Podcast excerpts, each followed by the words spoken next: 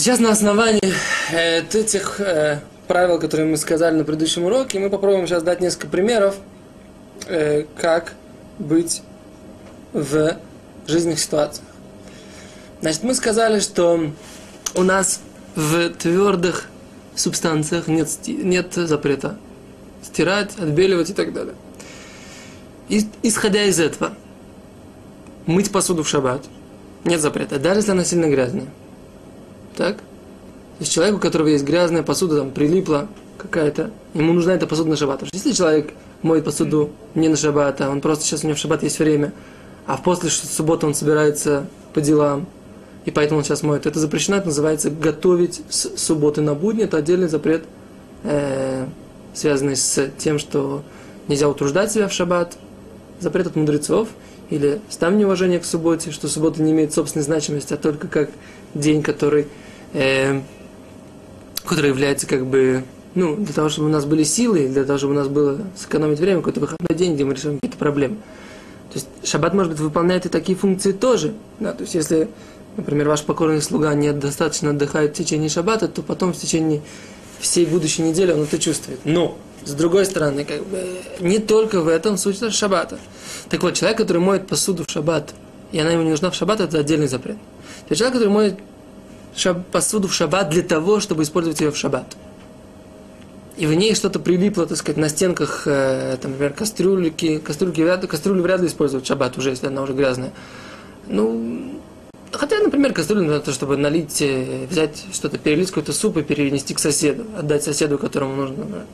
Сосед э, обещал, э, соседа жена родила, а мы несем ему, например, суп на трапезу. И мы хотим в маленькой кастрюльке ему перенести, чтобы, так сказать, как бы он большую кастрюлю нести, или мы позже будем есть. Но неважно, да? Так, вот в этой ситуации мы хотим помыть какую-то кастрюльку. Так мы можем ее помыть, даже если к ней что-то пристало. Да, и можем пользоваться эм, жидким, не твердым, а жидким мылом для этого, для того, чтобы э, есть, которые разводят жидкое мыло, мы говорили немножко уже в предыдущих э, этих уроках, нужно спросить у компетентного равина, как быть. Есть, которые не разводят, есть, которые разводят жидкое мыло, это отдельный разговор, но как бы лимайсом можно помыть посуду и с мылом тоже. Теперь это то, что касается посуды. Посуду можно мыть. Теперь можно смахнуть пыль с э, сухой тряпочкой сухой тряпочкой смахнуть пыль с мебели, например, со шкафа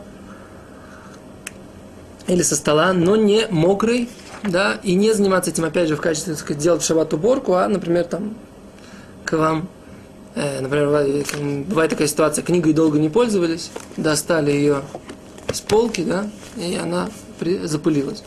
Можно так вот сделать это движение, для того, чтобы отряхнуть, как бы, и воспользоваться книгой. Это все вещи, которые однозначно можно делать, да?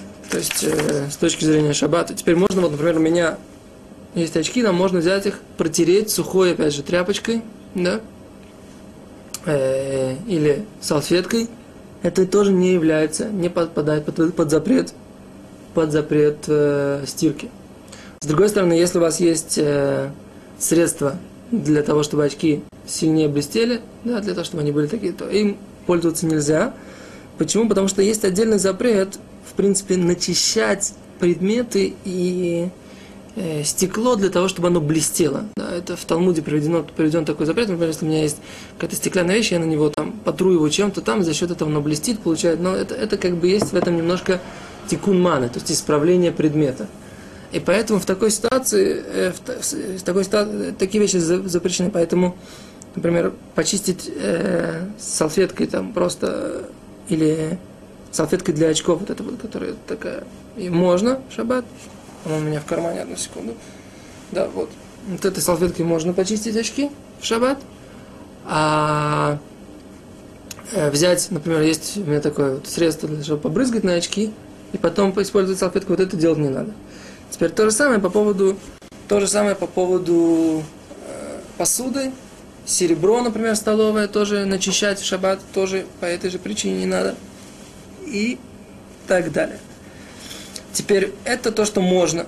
Э, если, а, можно помыть соску ребенка, да? Но опять же, без того, чтобы натирать ее э, как бы сильно и с мылом, как бы, потому что соска это уже пограничная вещество. То есть мы говорим так, твердые вещи, потом начинается резина. Вот резина с резиной и целлофаном начинается уже э, начинается быть проблемы, да, потому что вопрос, они уже подобны мягкой коже или не подобны мягкой коже. Несмотря на то, что они, в принципе, по э, качеству своего материала, они, в принципе, лоболим, да, то есть они не впитывают в себя, но у них есть то, что называется Цурат Ирия, то, что они здесь в этой книге называют Цурат Ирия, они выглядят как не как предмет отдельный, не как какая-то субстанция, а выглядят, у них есть, они похожи на ткань немножко.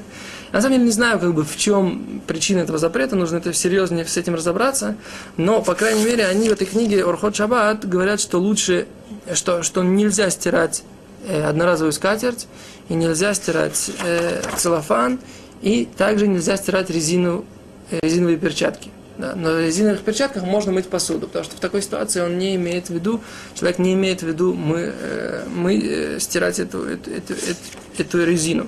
То резина, она является, как бы, опять же, таким пограничным вопросом, так я понимаю эту книгу, между, э, между твердыми и предметами и, и кожей. И в такой ситуации, как бы, они говорят, что поиски э, запретили. На самом деле, с этим вопросом нужно разобраться серьезнее, потому что почему, в принципе, мы говорим, что если э, вещество, если э, сама, сам хомер, он не впитывает, но все равно есть в нем запрет стирки, запрет это от мудрецов, запрет это истории. С этим нужно разобраться. Вот. Это конкретные примеры, которые мы хотели бы привести на эту тему.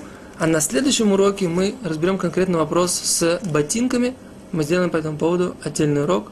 Смотрите нас дальше. До свидания.